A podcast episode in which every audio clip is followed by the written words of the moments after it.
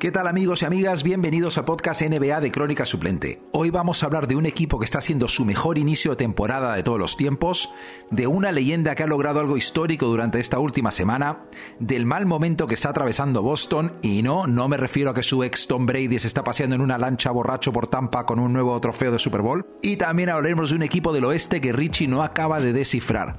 Entraremos también un poco en profundidad con el traspaso de Derrick Rose a los Knicks y posibles futuros traspasos que pueden o no estar tramando los Knicks. Y no es por decir algo genérico, pero y muchas cosas más, porque cuando hablo con mi amigo Richie siempre salen historias. Si esta es tu primera vez por aquí, nos puedes encontrar también en YouTube, Crónica Suplente, y en Instagram, arroba Crónica Suplente. Y bueno, da igual donde nos estés escuchando, dale al botón que haga que volvamos a aparecer cuando publiquemos el siguiente podcast. Y nada más, vamos a hablar un poco de base con Ricardo. Esto es Crónica Suplente NBA en español. Eh, Ricardo, eh, tres podcasts en un mes. Hay gente que diría que estamos en racha, no sé. Que estamos a tope, tío. Estamos eh, ahora mismo, vamos, me, no, no, tengo, no tengo hueco en la agenda para hacer tantos podcasts, tío. es alucinante. el, el, objetivo es semanal. Estamos en el límite casi semanal. Sí. Además, el. Esta semana estamos siendo muy responsables. Estamos grabando día lunes y casi grabamos el domingo. Solo que, claro, habíamos quedado para grabar a, a mediodía. Sí. Eh, en plan aperitivo, una cervecita y un poco de conversión de baloncesto y... Y no pudo ser. No pudo ¿Qué ser. pasó, Ricardo? Que cuéntale a la gente qué pasó. a ver, no pudo ser porque yo estaba de fiesta por la noche.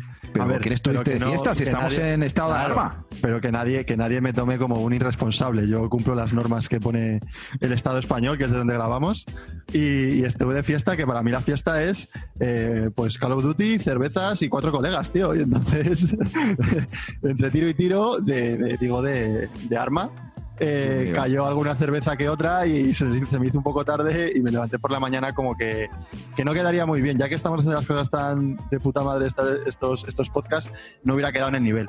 Entonces... Borrachera de pandemia, ¿eh? Solito, solito en el sofá. Solito en el, solito en el, sofá. Sí, sí, Borrachera 2020. Me encanta. 2020. Eh, Ricky, vamos directamente a lo bueno y lo malo de la semana, ¿no? Eso es, hay que destacar un poco, ¿no? Ya que estamos siempre con el, esta sección, destacamos lo mejor y lo peor de, de la semana o de los últimos días del, de la NBA. Y Venga. yo tiro con lo mío, si quieres. Lo bueno y lo malo de la semana NBA. Pues a ver, yo te voy a decir que creo que está obvio y ha sido. No me, no, tampoco me lo he currado mucho decir, pero me lo ha puesto muy fácil. Bueno, he ido por, por Utah. Yo creo Vale. que hay que hablar un poquito de ellos. Eh, Utah, pues eh, 22-5 van, primero del oeste, primero de la NBA. Eh, han ganado 18 de los últimos 19 partidos. Dios. Y de los últimos partidos, solo para que la gente se ponga un poco en situación de lo enrachado que están y lo bien que están haciendo las cosas, han ganado a los Sixers, a los Heat, a los Bucks, a Celtics y a Pacers. O sea, son hay cinco equipos que, que, coño, que no está mal, que es destacable cómo, cómo han podido ganar esos equipos. De hecho, cuando venían de esa racha decía que venía ahora unos, una, una semana dura para ellos y se les ha pasado por la piedra, pero sin, sin dudar.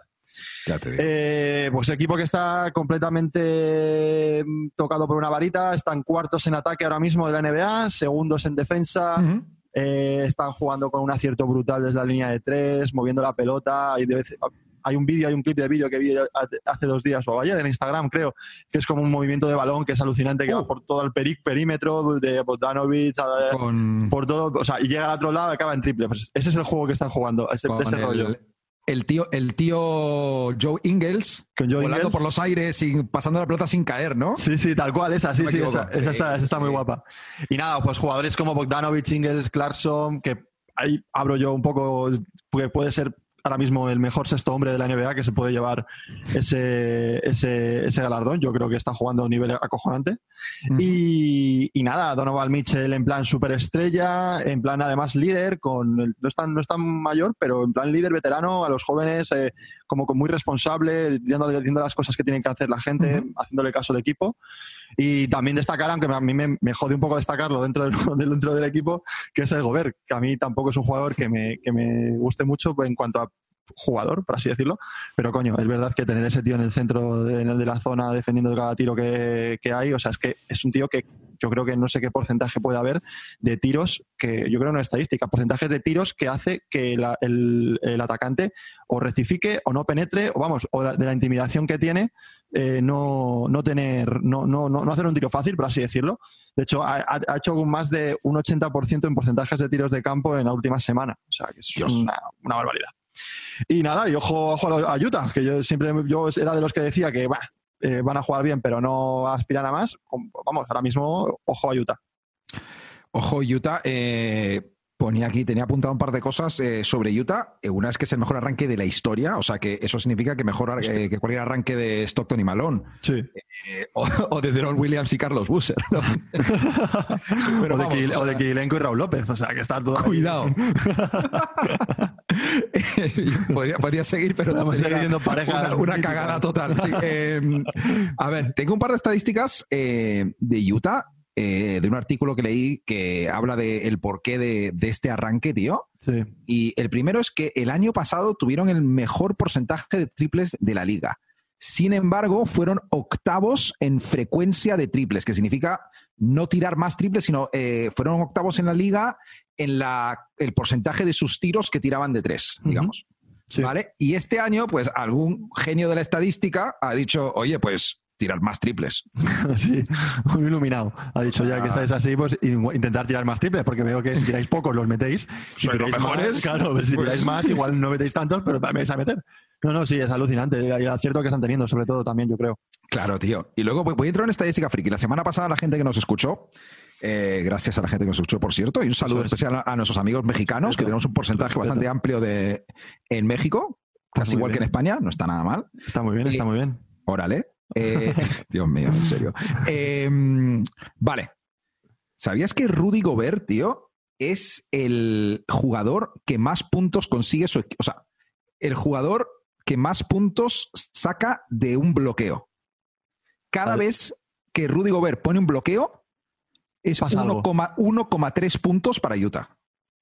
Joder. Eh, lidera la NBA. O sea que eso es en parte lo que hace que eh, tengan tanto acierto de triple porque tienen que respetar que Gobert en ataque hay muchas cosas que no sabe hacer, pero poner un bloqueo y hacer el rol hacia la canasta es el, de lo mejor que hay en la Claro, y que sus compañeros también están aprovechando ese espacio que abre, ¿no? También, yo creo que pone buenos bloqueos, es muy grande y atacan hacia adentro o la doblan o el bloqueo indirecto para que puedan tirar un triple. Claro, y eso nos lleva a una estadística de las más frikis que hay en la NBA, que es asistencia de bloqueo.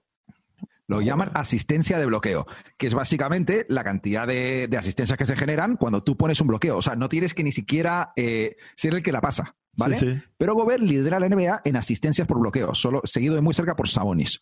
Un detalle que, claro, es pick and roll.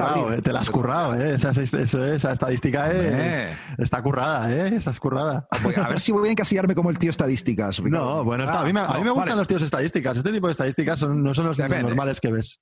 Depende. si el podcast que... la estadística es el tío que más lleva zapatillas rojas, porque eso me da igual. Pero ese tipo de estadísticas, pues me gustan, a mí me gustan. No, pero si balanceamos eso con que el podcast abrió, con que tú te emborrachaste solo en tu salón el otro día. Pues solo no, con mis colegas por, el, por, por ahí por el, en, el, en, el, en, el, Call of Duty, tío. Ah, no, como si estuviéramos nosotros ahora bebiendo. claro, o sea, es así, tal cual. Estoy solo en casa, pero no estoy solo en, ahí en la, partida. Cercanía 2020. Total. Total. eh, eh dos datos más de Utah antes de pasar rápidamente a, lo siguiente. ¿Sabes que Mike Conley nunca ha sido el star? Ya, bueno. Jamás. Mm, le pilló época de Memphis un poco mm, regular, ¿no? O se metió en, No, no, Zach Randolph fue el star, Marcus Sol fue el star, Conley nunca.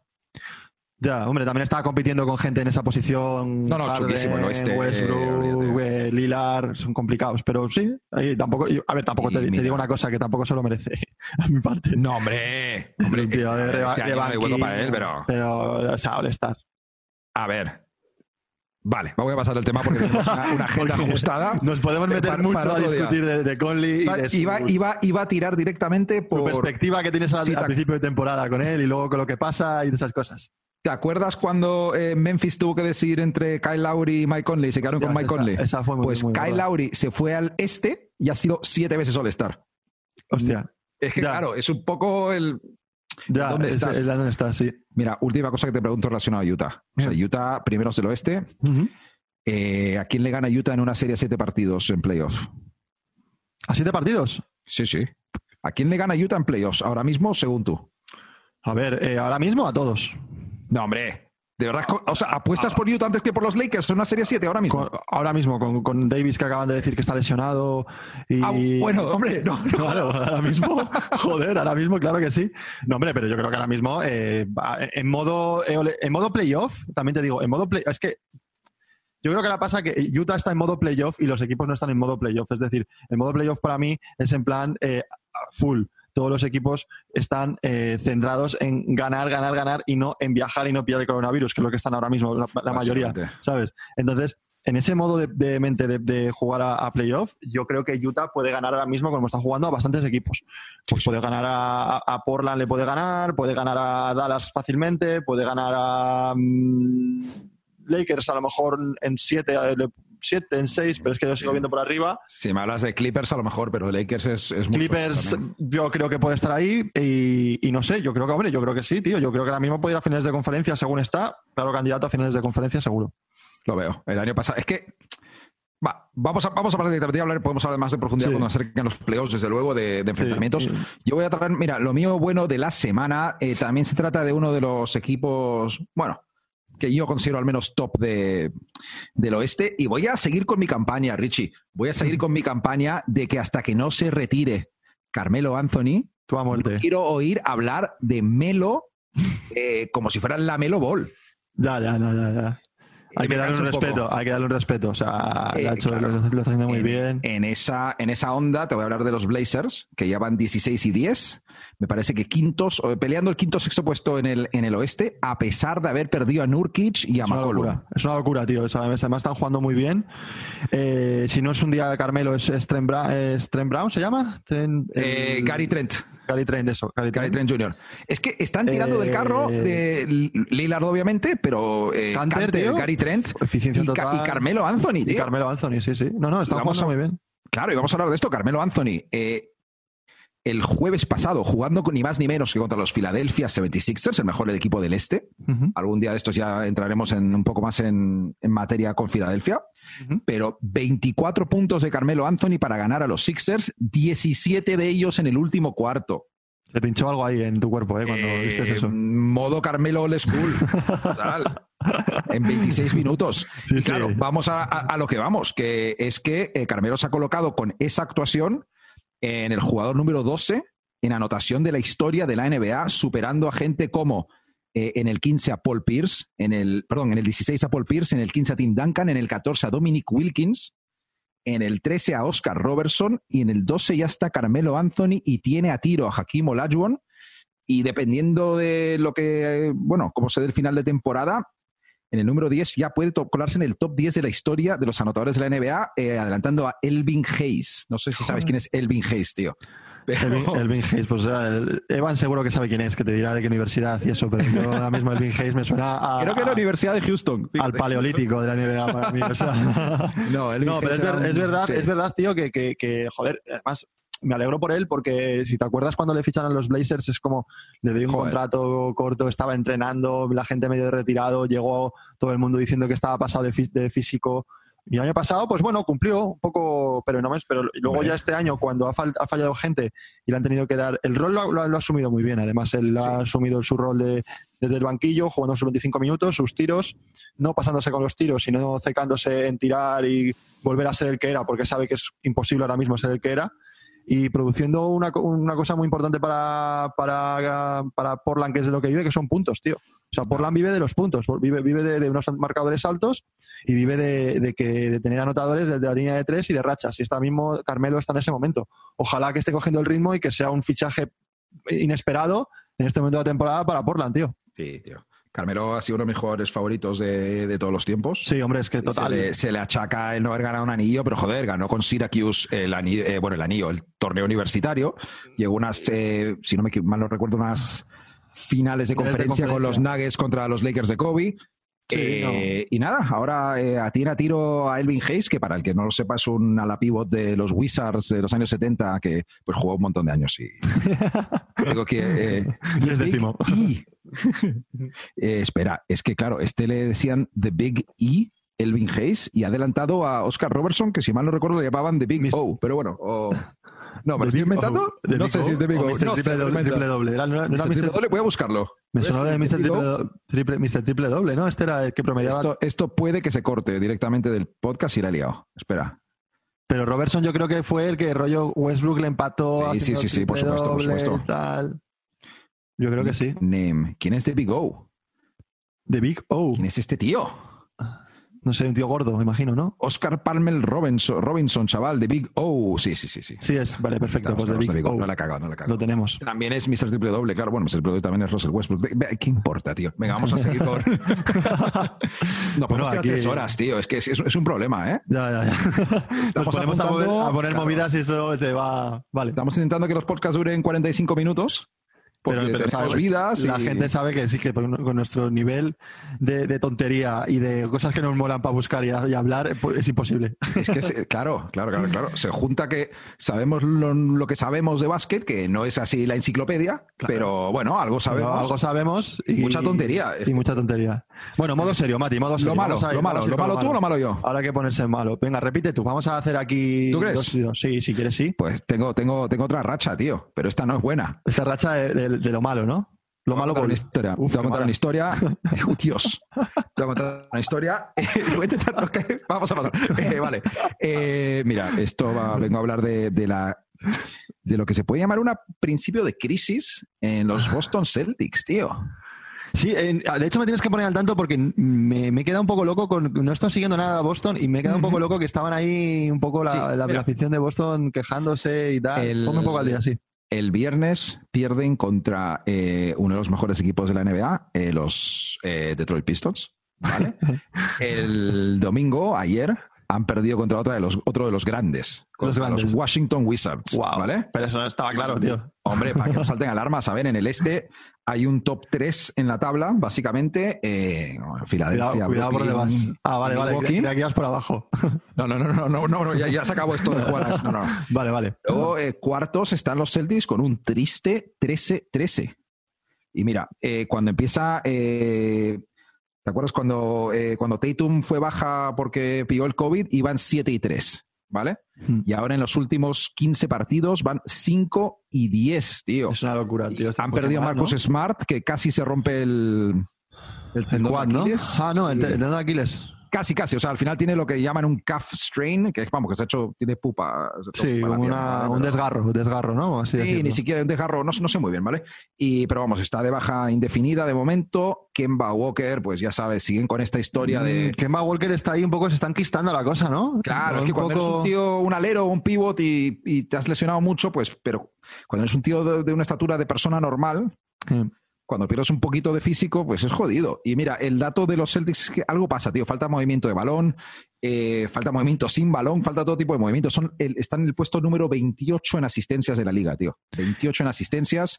En ataque eh, son el 19 en ataque eh, Tatum y Brown están metiendo entre los dos 50 puntos por partido, pero no están consiguiendo. Y, yo creo que también que tienen, un problema dentro, ¿no? No es una cosa que yo me gusta, me gusta mucho fijarme. Tiene un problema dentro porque yo creo que, por lo menos las estadísticas que he estado viendo de vez en cuando, como que no tienen muy claro quién juega. A veces juega Tace 25 y, Thompson juega 20, luego 30 y 20 Tace y Thompson. El Robert Williams, este que decían que venía a tope, no está jugando casi nada entre lesiones y tal.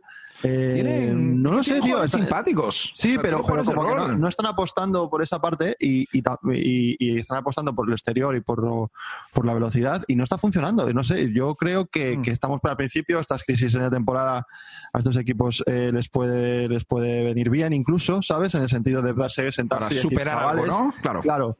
Pero mm, a ver, es que, por ejemplo, que no esté en el, en el campo Smart una temporada, eso también al equipo Hostia, Smart, es clave, ¿eh? Te, pega dos gritos y si te pasas te pega un tortazo, como los paviles. Entonces esas cosas al equipo ayudan a la hora de, subir el ritmo. Y no sé, vamos a ver cómo, va la cosa. Eh, mira, yo me quedo con una cosa que pasó hace poco, que es que eh, le preguntaron a Brown después del partido por un periodista por el movimiento de balón del equipo y Brown dijo sin comentarios directamente. O sea, pues eso, imagínate. Sin comentarios porque se, cortó, se cortó. Si llega a decir lo que, lo que pensaba, era, era tela. Algo huele a culo en Boston directamente y. Yo confío, ¿eh? yo son los equipos que confío que si cogen una mala racha pueden coger luego una buena de, aprender, por así decirlo. Sí, lo, a ver, que tienen es un equipo núcleo que ya no han cambiado nada del año pasado, entonces bueno. Exacto. Eh, se habla de que, bueno, tienen el trade exception este que pueden absorber un contrato muy tocho. Eh, sin dar nada a cambio, así que ojo con los Boston Celtics en el mercado las próximas semanas, que y ojo, un nombre que se ha hablado que en el mejor caso, estoy escuchando un podcast con, con Bill Simmons, eh, periodista deportivo muy, muy crack que me, que me gusta mucho y mm. que es de los Celtics además. Mm. Y él, eh, el nombre con el que se está haciendo ilusiones es con Busevich. Y bueno, os viene al pelo. O sea, que yo os lo digo, os viene al pelo. O sea, Busevich está jugando el mejor año de su vida. Sí, sí, está. Está rollo el sexto, séptimo rankeado en cuanto a estadísticas. Y os viene al pelo. O sea, os viene al pelo porque eh, podéis largar a Kemba, podéis colocar en, el pack a Kemba. Oye, espera, pero ¿por qué me hablas a mí como si fuera de Boston? No porque tú has dicho que son los malos, entonces es tu sección. Entonces ah, vale, vale, a ti, por eso sí, te, estoy diciendo que tienes, como tienes contacto directo con Boston, te lo mando a ti para que se lo digas. Te hago, te hago, ahora mismo si quieres te hago el trade. Te hago el trade en un momento.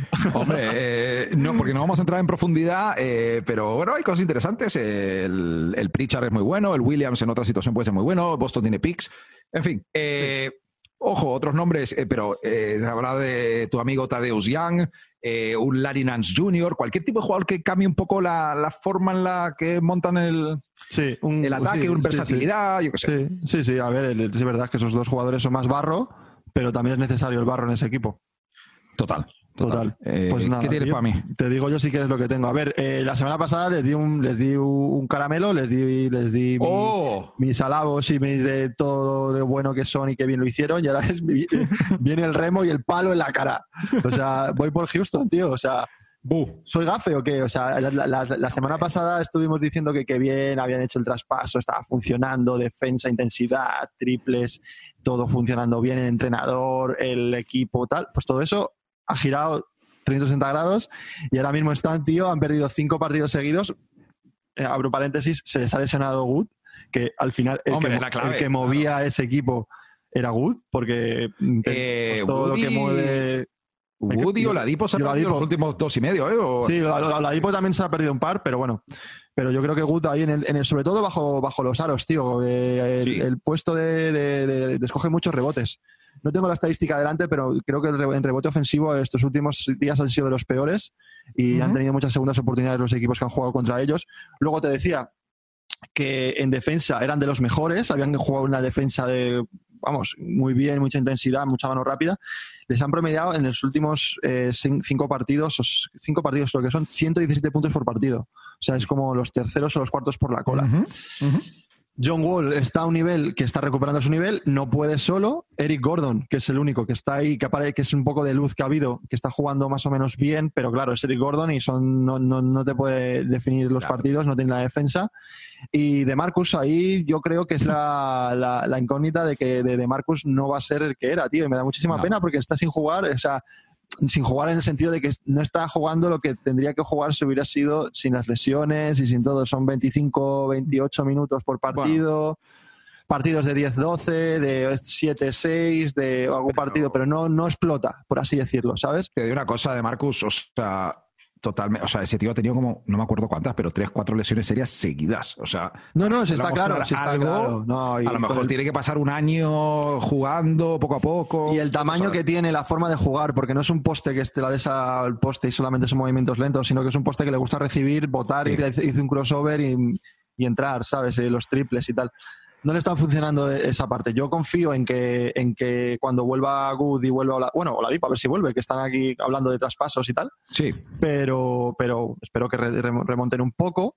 Van ahora mismo en el, han bajado al, eh, eh, eh, te lo digo que lo tengo aquí, son el, el cuarto por la cola ahora mismo ha mm. pasado Sacramento, les ha pasado Dallas y, a ver, bueno, ya sabes, pero es que están en el oeste. O sea, al final hay un dato muy curioso en el oeste que eh, Portland, que has hablado tú antes, va quinto, creo que va. Eh, quinto, creo que sí. Quinto, lleva, sexto. Lleva, lleva el mismo récord que los Bucks del este. Sí, es como, Tendríamos que hablar un día del, de por qué tanta diferencia, pero es, un canteo. Y, nada, tío, pues ya te digo, el palazo para, para Houston. Duro. Pero bueno, Houston va a tener altibajos, imagino, toda la temporada. Vamos con el, ¿Entramos en profundidad con algo? Venga, vamos a meternos ahí un poquito. Deep tema, chaval. Venga. Deep. tema con Richie y Mati. Vale, espera, voy a decir una cosa, voy a decir una cosa porque te va a venir bien que lo diga. Lo he elegido yo, para que no te quede la gente que digas tú, joder, que ya está, tal. No, lo, lo he elegido, a ver, no es que lo haya elegido yo, sino que lo propuse y lo primero que me dijiste fue, vale, tío, pero tienes que decir que has sido tú porque luego tal, no sé qué. Lo sí, he, olvidado, sido yo. vale, vamos a hablar un poco de los Knicks de Nueva York. Eso vale, eh, bueno, porque lo que van a ser en general el plan como que se va, no sé, van sucediendo cosas, van moviéndose y no acaba de aclararse cuál es la jugada maestra digamos, de, los Knicks, que por una vez les vendría bien no tener una jugada maestra, solo estar intentando mejorar poco a poco. Pero vamos, voy a hacer un pequeño resumen de lo que ha sido hasta ahora la temporada de los Knicks. Eh, bueno, para esta temporada entra eh, Leon Rose eh, a, tomar el mando del equipo como, bueno, presidente, no sé si presidente de operaciones, bueno, el, manda más de los Knicks por debajo de, del tonto de James Dolan. es otra historia. Leon Rose, para que no lo sepa, es un super agente de jugadores de la NBA el mentor de, Rich Paul. Eh, ha sido em, el representante de Allen Iverson, de LeBron, de Wade, de un montón de gente. El Méndez, el Méndez del baloncesto. Eh, total. O sea, le ponen, eh, claro, de, presidente de un equipo a, Méndez. Y bueno, han empezado, bueno, trajeron a Thibodeau, fichajes modestos, Alec Berks, eh, Austin Rivers, Nerles Noel, trajeron a Topping y a Quickly. Eh, bueno, eh, bien, sin pasarse. A ver, estaban haciendo lo que, estaba, lo que llevaban haciendo años, pero con un tío con cabeza. Claro, han ido poco a poco, identidad muy defensiva, Randall y Barrett tirando del carro, aunque Barrett ahora ya se ha dado cuenta a Thibodeau que es un paquete y le está, bueno, cortando los minutos y tal. Pero vamos, una sorpresa agradable, puestos de playoff, play-in, una de la mejor defensa de la NBA en puntos recibidos, la tercera en el rating por posesión. Y ahora, claro, eh, Derek Rose lo traen a cambio de Dennis Smith Jr. y un pick, creo que de segunda ronda, me, dijiste antes. Sí, un, pick Rose, de, segunda ronda, sí. Eh, han perdido con Miami, han ganado a Washington sin Bill y han ganado a los, a los Rockets que están en caída libre, como has dicho antes. sí. Eh, Rose está promediando unos 15 puntos por partido en 20 minutos. No ha cambiado el rol de, de Quickly. Ambos entran juntos a los partidos, juegan 20 minutos en la segunda unidad, una buena segunda unidad. Y no sé, Ricardo, tú el, fichaje de Rose, ¿cómo lo, cómo lo has visto? A ver, eh, yo creo que, que, o sea, el fichaje ha sido para. Yo, yo lo definiría como, como un, fichaje con, con, romanticismo, por así decirlo. O sea, todo lo que, todo lo que ha ido detrás del fichaje a todo el mundo ha sido como, oh, qué bonito, vuelve Rose con, con Thibodeau vuelve eh, a, ver si el, que le hizo MVP, con más joven, antes de la lesión. y vuelve a Nueva York también. Vuelve a Nueva York, tal, no sé qué. Vale, todo eso es muy bonito y está muy bien y es precioso. A mí yo soy el primero que me encanta ver a Rose disfrutar. Sonreír no, porque sonríe poco el tío, pero, pero me encanta verle en un equipo que, que, puede disfrutar. Yo, por un lado, estoy, estoy, pues me parece muy bien. ¿Por qué? Porque es un tío que mejor que en Detroit está en Nueva York en el sentido de que eh, en, Detroit estaba en casi en un, sitio que no estaba haciendo tanking prácticamente para conseguir draft y, o sea, para conseguir, sí, para conseguir picks del draft y tal. Y, no estaba sacando mucho partido de su juego ni destacando en la liga, que al final Rose eh, también le interesa destacar en la liga y que se le vea. Luego irse con Thibodeau sabe muy bien cómo funciona la cosa con Thibodeau. Thibodeau sigue siendo el mismo de hace 10 eh, años. Eh, sigue ha funcionado en Chicago, no funcionó en Minnesota y en Nueva York está intentando poner otra vez su, su mano ahí en, los chavales. Y bueno, por parte de, banquillo, eh, en cuanto a los chavales, por así decirlo, pues en principio tiene que ir bien, ¿no? Porque que te venga Rose, que son chavales de 19, 18 años, ahí a tu equipo, el nivel de, veterano que tiene, les pueden beneficiar en cuanto al juego y a la forma de estar en el campo. Pero deportivamente, a mí deportivamente, sinceramente, tío, eh, me parece que lo ha hecho mejor Detroit que, que Nueva York. ¿Por qué? Porque eh, Detroit eh, se ha soltado a Rose, la ha dejado fuera a Rose porque no le, en principio no necesitaba y ha soltado a, Rose. y luego han fichado. No necesitan a nadie, claro. Claro, han fichado al, Están limpiando el equipo, por así decirlo, de estrellas, entre comillas, y tienen las cosas muy claras. Tanking a muerte. Luego, aparte, han cogido. Ha salido que, van a negociar un buyout o están buscando opciones para mover a Blake Griffin también, como. Sí, no, ha salido que de hecho entre las dos partes han dicho que él no vuelve a jugar hasta que le encuentren un buyout, o sea, que ese tipo de cosas. Y han cogido a Dennis Smith Jr., que joder, no sé, yo a mí ese tío en, Dallas creo que era, ¿no? Cuando fue el año de rookie. Sí, sí, sí. Era un tío de 15-5 que no juega mal y no sé, malas decisiones con, la, con el traspaso, la boca un poco suelta diciendo cosas y tal. Y ese tío, si le, dan minutos, pues joder, puede, puede salir bien. Una segunda ronda para mí en la NBA es, es complicado que te salga algo. Sí. Pero es que los, los Knicks tenían a gente, joder, Austin Rivers, eh, eh, a Quickly. Está sin eh, jugar Austin Rivers ahora mismo. Claro, a mí Austin, y, Austin Rivers, claro, por eso te digo que deportivamente les aporta menos que les aporta el romanticismo. En conclusión, les aporta el romanticismo de, de Derek Rose con Thibodeau que ojalá salga bien, pero yo no creo que vaya a ver a Thibodeau meter, o sea, a, a, Rose meter 20 por partido y No, eh, Rose a esas alturas de, no sé, de, historia es un poco ayuda a asegurar esa posición de los Knicks, ¿no? Sí, les ayuda a la segunda unidad, cerrar algún partido, ¿sabes? Sí, les, da, les, da, un poco de mesura, les da un poco de cabeza, les puede decir un poco a los jugadores cómo ir, ya que lo dice, ya bastante te lo dice Thibodeau, pero si ya estás a Rose al lado, pues igual te da más confianza jugar con él y tal. Sí. No sé, a mí me hace gracia, pero. pero Vamos a hacer un, no sé, un shout out también a, a, Tash Gibson, que también se lo trajo el. Hostia, ese me quedé, me quedé muy. también. Yo creía que estaba retirado y de repente, no sé, vi un partido de los Knicks y de repente veo que sale y digo, hostia, ¿cómo se parece? Viene el banquillo que salía un tío y dijo, hostia, se va me, me corta mazo a Tash Gibson. de repente sale, tío, y digo, pero aquí está Gibson. O sea, claro, falta, falta Joaquim Noah Joaquín Noah, eh, Jimmy Butler, ¿no? Butler, si, pues, si por Thibodeau fuera Butler, vamos, o sea. Nate, Robinson también por ahí, ¿no? Regalaba, regalaba todo su equipo a cambio de Jimmy Butler, o sea, Dios mío. Sí, sí. No, no, muy, muy, muy tocho. Pero vamos, ya te digo que, que, que, hay que ver a los Knicks y yo me alegro de corazón. O sea, los Knicks llevan desde, el, desde 2013 sin meterse en playoff.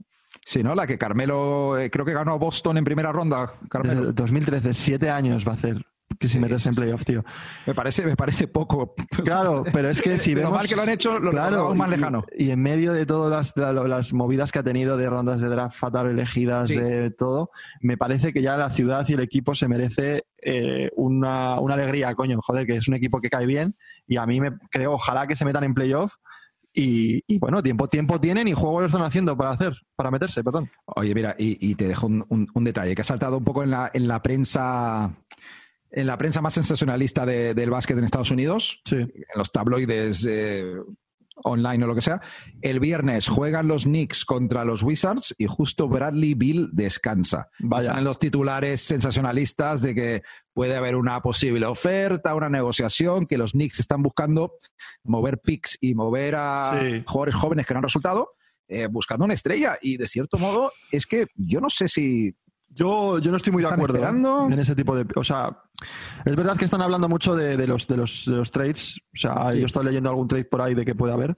Y yo no estoy muy de acuerdo en que los Knicks necesitan ahora mismo una superestrella. Porque una superestrella. Si sale a al mercado y pueden conseguirla, debería Claro, pero, pero, ¿qué te implica? O sea, una superestrella te implica soltar a Randall. 100%. Yo es que creo que no. Yo, creo que, sí, porque ¿qué vas a dar? Según picks del draft, es que picks del draft entrando en playoff no te merecen la, no te, no, no te, no pero ahora mismo eh, lo que más se está vendiendo son los picks. ¿Sabes lo que pasa con un tío como Randall? Eh, en mi opinión, al menos.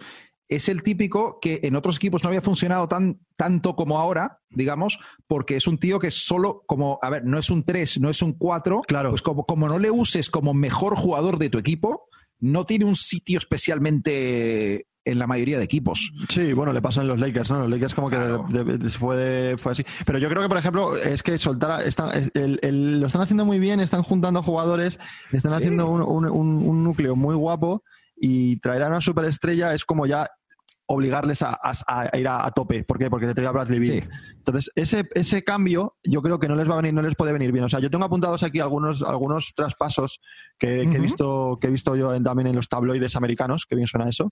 Y voy a, voy a, o sea, he visto, por ejemplo, que estaban hablando de, que pueden eh, eh, eh, hacer un trade por Bagley y Buddy Hill, ¿vale? Mm, de Sacramento. Y los Knicks darían a cambio a Obi Toppin, que ha sido un fail. creo. Bueno, que, es muy pronto, pero sí. Pero, o sea, no está mal, ¿eh? O sea, que Hombre, Bagley, es otro tremendo fail de la vida, claro, pero... Bueno, pero Bagley es un fail este año, o sea, quiero decir, para, lo que tiene que dar, a, o sea, suponer que el tío tiene y para lo que tiene que aportar en Boston, puede, puede aportar algo, por decir, por así decirlo. Bueno. O sea, en Boston, en los Knicks, perdón. en Boston si quiere también puede estar. Yo soy, yo soy Danny Ainge. Boston. Bueno, acabo. es eh, Buddy Hill y Bagley por Obi Toppin, Knox, Mitchell Robinson y, la, y recordemos que los Knicks, esa es la ronda que quieren colocar. Y los Knicks quieren, quieren colocar la ronda, tienen este año la primera ronda de los maps en el, en el draft. Sí, sí, sí, sí. Entonces, eso por esos dos. Oye, se, se, se lesiona, no, que, no, no, quiero que suceda, pero se lesiona Doncic y los Knicks se hacen de oro, vamos, o sea, eso sería... Claro, sí, no, ese pick es una historia muy interesante, ¿eh? Ese, ese, pick puede estar bien también, aparte, porque pueden colocar a... Está jugando, creo que tú lo sabrás mejor, ¿eh? Barrett está jugando bastante de cuatro, me parece. o le están mm, colocando como de Barrett... de un, en el, no juega de tres, donde, donde suele jugar, con este pick le podrían colocar de tres de su posición y, dos y cogerían a Buddy Hill, que coño es un tirador estrella o así. Ya sé que no te cae muy bien, pero. No, eh, los equipos de, de tipo les mola este tipo de jugadores. Como, como, como señor de los Knicks, esto.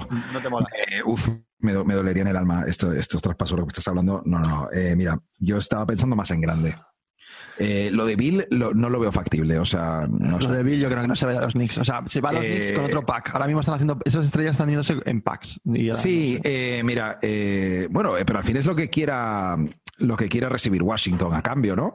Ah, bueno, los, claro, los Knicks tienen su pick de este año y el pick de los Mavs, tienen su pick de 2022 y tienen dos picks en 2023, una suya y una de los Mavs también. Eh, protegida top 10, pero bueno, tienen muchas cosas que, tal. Y tienen gente que puede resultar. O sea, Frank Niliquina en un equipo ganador es un jugador de rol, un muy buen defensor, pero hay, hay, piezas pequeñas. Kevin Knox no es mal anotador, solo que no tiene sitio aquí. Eh, pero es que Randall yo no le veo un precio. O sea, Randall Niliquina, es un paquete, tío. O sea, yo, yo, sacaba de ahí a, a Barrett corriendo. Barrett tampoco es bueno, tío. O sea, a Barrett le han puesto mucho peso. El problema que tuvo Barrett es que el año pasado cuando vino le querían ya convertir en, LeBron James y no era LeBron James o en Grant Hill, que le decían que era el nuevo Grant Hill y, no, es Grant, no, pero no es Hill. O sea, Mira, tengo, dos nombres más. Mira, eh, este es, lo veo mucho más factible, eh, que es eh, Víctor Oladipo, pero tampoco me emociona. ¿sabes? Un par de picks. No estaría eh, mal, ¿eh? A mí no me, a veces yo creo que es un, jugador que puede venir bien al, pues hablamos mucho de Tibodó, pero es que ahora mismo Tibodó es como el, el, dueño del equipo, por así decirlo, del ritmo del juego. Y yo creo que es un jugador que le puede venir bien a Tibodó para defensa intenso, eh, anotador, eh, mete al equipo en el partido con sus jugadas, o sea, que puede venir bien. Es un Rose en, muy bien comillado. Muy encomendado, pero sí, sí. Pero sí, ¿sabes lo que digo, no? Sí, sí. Y mira, este es el que más ilusión María, aunque no va a pasar.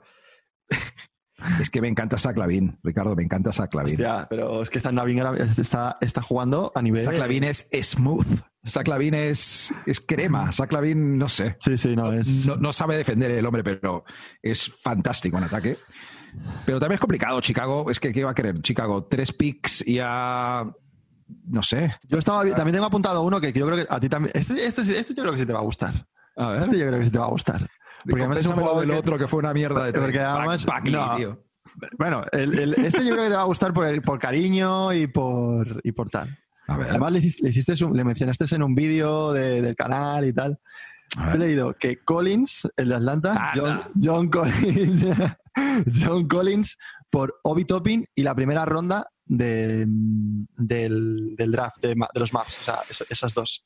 ¡Hostias! No está mal, no está mal. porque la ronda de los Mavs y, y, y por John Collins. Por John Collins. Al que hay que pagarle el año que viene 140 millones. Sí, pero, hay, lo hay. Lo hay. En, Nueva York lo hay banqueros. A una piedra hay banqueros. O sea, que se puede pagar.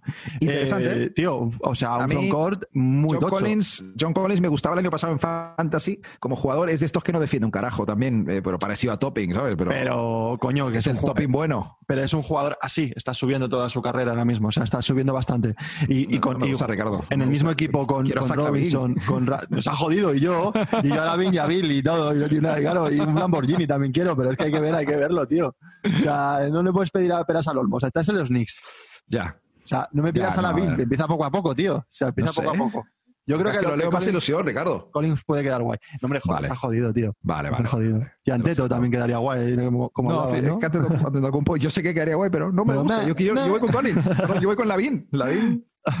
Vale, vale. están los bueno. jugadores que se mueven bien. ¿Sabes lo que te quiero decir? Como Sí, que. que tiene, como que flotan, ¿no? Como claro, que son claro, estéticos y tal. Exactamente. Bueno, Sí. Es- eh, pues vete, al, vete al ballet, Matías, a ver eso, que es ahí más Al. Yo quiero jugadores estéticos como yo, Ricardo. como tú, ¿no? Como tú y como yo, joder, los dos Los somos súper estéticos. total, sí. Eh, vamos Somos con el estos logo temas rápido, ¿no? Para. temas rápido para acabar. Sí, ¿vale? vamos a ver aquí la, la curiosidad de, de- de- Pero- que, hemos, que hemos buscado. Hoy lo hacemos rápido de verdad. No sé cómo vamos de tiempo. ¿Cómo vamos de tiempo? Sí, estamos en He puesto 40. crono. Estamos en 40. ¿Estamos en 40? Vale, Sí, venga. o sea que vamos Cinco guay, minutos. tío. Algo rápido de lo que quieren hablar Richie y Mati, pero rapidito cada uno. Un tema que tiene que ver con la NBA del que la gente tal vez no esté muy al tanto, y que puede ser del pasado, del presente, o de jugadores o preguntas que nos hacemos o cosas así. Venga, Venga, Ricardo, todo tuyo. todo mío. Vale, pues yo voy a hablar, como la semana pasada hablé de un jugador, esta semana voy a cambiar y voy a hablar de otro jugador. O sea que. ¿Qué? sí, voy a hablar de otro jugador también. Voy a hablar de datos curiosos. Voy a hablar de Antetokounmpo, tío. Mm. Ok. Eh, MVP dos veces, tal. Pues voy a hablar de que Antetokounmpo está haciendo las cosas mal, tío. Está, está, está yéndose a peor. Está siendo Mm. peor. En el sentido del tiro, tío. ¿Vale? Datos, datos que te, te voy a decir. Vamos a empezar por el, tiro, por el tiro libre, ¿vale? Eh, Giannis eh, ha empeorado el tiro libre de los últimos cuatro años. Te voy a decir su tiro libre: 77%, 76%, 73%, 63%, y este año está en un, en un 59% de tiros, de tiros Dios, libres. Ricardo, ¿vale? yo, yo creo que tiro mejor que Janis y bueno, tú. Yo no, pero, yo no, pero. yo no. Yo en mini igual sí, pero ahora mismo no. ¿Vale? Vale, tira, tira. Vale, entonces, ¿esto qué quiere decir? Esto quiere decir que jugadores como de Andre Jordan, ¿vale? De Andre Jordan tienen mejor progresión eh, año a año de tiro libre, ¿vale? O sea, que ellos han aprendido y el otro. En conclusión, eh, tío, el tiro libre es una cosa que se entrena. No estoy diciendo que eh, Giannis eh, sea un dejado, un vago, porque solo hay que verle cómo ha evolucionado en el gimnasio físicamente. Pero, tío, eso es una cosa que se entrena y, se, y, y- y- y tienes que mejorarlo por huevos. O sea, se ha visto incluso hasta, hasta yo qué sé, eh, Shaquille O'Neal ha habido eh, en playoff que decías, metía hasta los tiros libres. No puedes ser MVP, tío, con ese porcentaje de tiros libres. Es- es- a mí me, me ha sorprendido bastante ver eso, ver todo eso. Y ahora te digo. Y- eh, no, dime, dime, dime. dime. No, no, no, no, tira, tira. No. Porque iba a decir que eh, eh, se ha visto hasta jugador- jugadores que, bueno, porque esto me viene un poco del fantasy, gente que he tenido que durante, bueno, todo este año raro que la gente ha estado a su bola para entrenar, Sí. eh, gente, hay gente que ha mejorado muchísimo el tiro libre. Claro. Adebayo ha pasado del sesenta y tantos al ochenta y muchos. Es un tirador de élite. Hasta, o sea, hay un Sí, montón de yo gente, creo, vamos, yo, es vale, yo, creo que hay, a ver, es un poco excusarle, pero es, pues suena un poco chorrada, pero debe ser verdad. La gente que tiene las manos tan grandes no es tan fácil tirar. O sea, las, claro, las manos de, de Antetokounmpo son enormes. eh, pero, pero luego ves a Kawhi Leonard que se, Eso te iba a decir, claro. que te da una torta en la cara y te toca los pies, entonces esas cosas, eso es, eh, no sé si es excusa, pero igual no es tan fácil de cambiar. Y luego ya para acabar, te digo también en tema de triples, tío. O sea, en tema Ajá. de triples, eh, el dato que te voy a dar es, es, es acojonante hablando mal. A ver, a ver. Su mejor porcentaje de triples de la desde, que, desde que a la NBA es su temporada de rookie.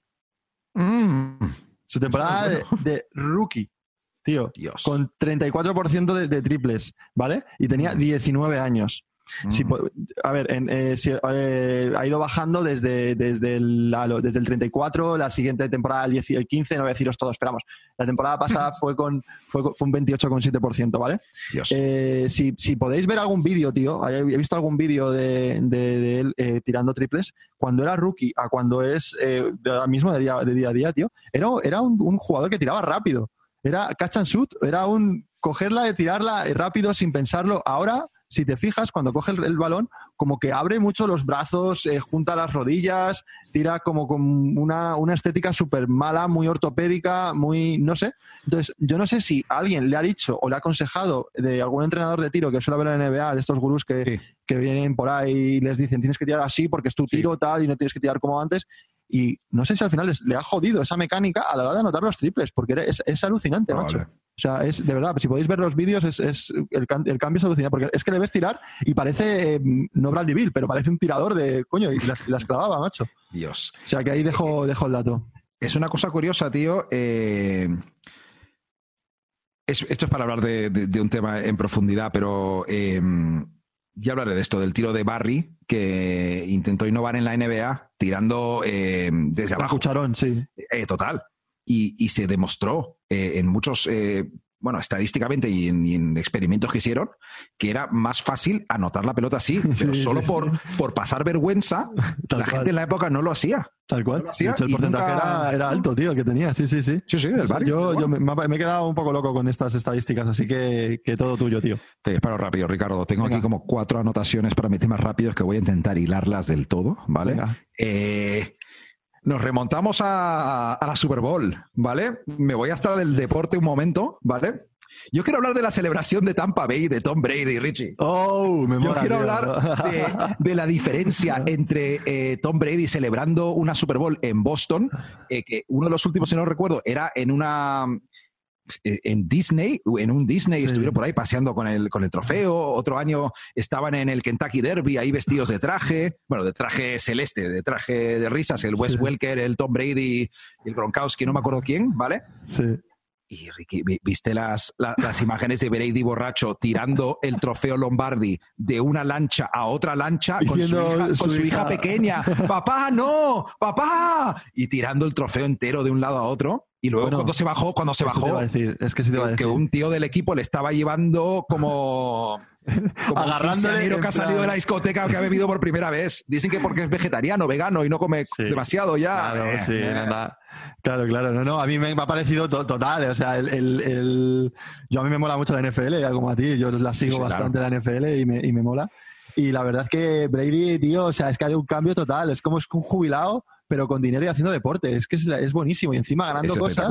y, el, y, el, y, el, momento que se va, que tiró el trofeo. O sea, de hecho, eh, eh, eh, viene en Twitter una, una entrevista que, no el nombre ni nada. O sea, el que hizo el trofeo, no el Lombardi, que el Lombardi debe ser como un tío de un antiguo entrenador universitario. una exactamente. Cosa Bueno, sí, de la NFL, o de la NFL, un entrenador. bueno, no, no. el diseñador, el, que, el, que, el que diseñó el, el, trofeo, es un señor que también en Estados Unidos debe ser, pues ya sabes, ahí a todo el mundo es súper mítico, todo lo que tenga relación con el deporte son como héroes. Bueno, pues habló la hija de ese tío, que ese tío está muerto, y puso a parir, puso a parir a los a Tampa en plan, cómo pueden hacer esa cosa tan, tan que les iban a denunciar, lanzar el trofeo y si se cae, sabe lo que representa ese trofeo para el deporte americano.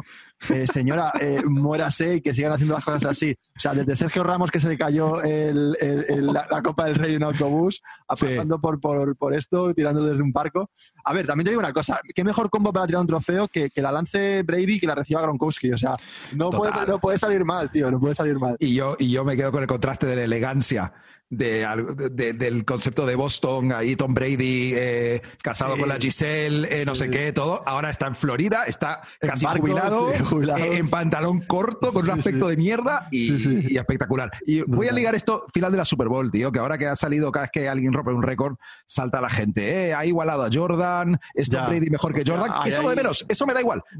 Yo te estoy hablando de Robert Ori ha oh. salido a decir, eh, Tom, bienvenido al club de los siete anillos, tío. Robert Ori, cabronazo.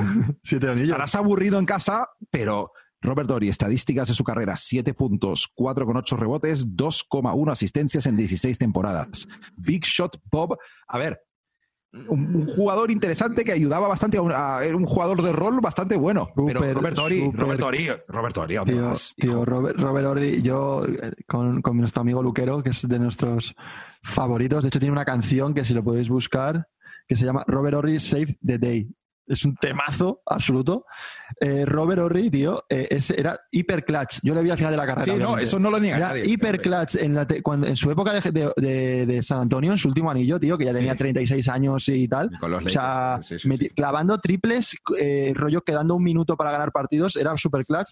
Es verdad que no es el tío que más se merezca tener siete anillos, pero es lo que ha Sí, pero decirlo. Sí, pero decirlo. Siete Bienvenido al club, Tom. Siete, ¿no? siete. Que, que, tenga siete, pues esto que has hablado tú antes de, las, pues, de lo que le pasó a Mike Conley y a, ya, ya quién era el otro, ya a Kyle Lowry. Oh, y a Kyle Lowry. Las posiciones en la vida, los traspasos y tal. O sea que yo me alegro, me alegro por los dos, pero sí, pero no tiene nada que ver, obviamente. Y, y lo de quién es mejor en el deporte, Es que no se puede, a ver, no es que no se pueda comparar, pero tienes que, es que no podemos hablar porque se nos va de tiempo, pero es que es muy Lo difícil. último que te digo es que Pero si está en la liga y está en la discusión, eh, que, la- que está en la liga, perdona, que está en la liga y que está en la discusión, Sí, el mejor deportista de la historia, eh, que está 100%. Carajo, Para mí, Jordan es quien es, 100%. pero la posición de quarterback es la más difícil del deporte mundial. 100%. 100%. O sea, sí. Y con los golpes que te llevas es, es- es- es increíble, Tom No, Brady. no, tal cual. A todo esto eh, me gustó más con Steve Kerr. Steve Kerr dijo algo, pero de buen rollo. No sé hasta qué punto. Porque pero lo has ganado como entrenador también. Sí. Es una historia diferente. Sí. En, en todo caso, sí, en un podcast americano ahí muy de bromas, eh, estaba escuchando a alguien meterle en el top 5 de hombres blancos americanos de todos los tiempos, junto con Abraham Lincoln y con. en broma total, con no me acuerdo quién. En fin. eh, Primer hombre cristiano blanco de jugador de fútbol americano. De esas listas que le gustan a los Eh, Yankees. Sí, sí, George Washington, Abraham Lincoln y Tom Brady. Y Tom Brady. Eh, ya está, ahí, ahí- ahí lo dejamos, Ricky. Eh, Bueno, tío, nos lo hemos pasado bien, yo creo que ha quedado muy bien. Que la gente nos siga, nos siga escuchando, nos siga viendo en YouTube, nos siga escuchando en Spotify, en todas las plataformas. Volvemos la semana que viene sin semana que falta, viene vamos. más, ¿no? Hay que darle caña. Sin problema, ya ves tú, aquí estaremos todas las semanas. ¿vale? Venga, tío, un placer. Abrazo, Ricky, Cuídate, chao, chao. chicos. Hasta luego.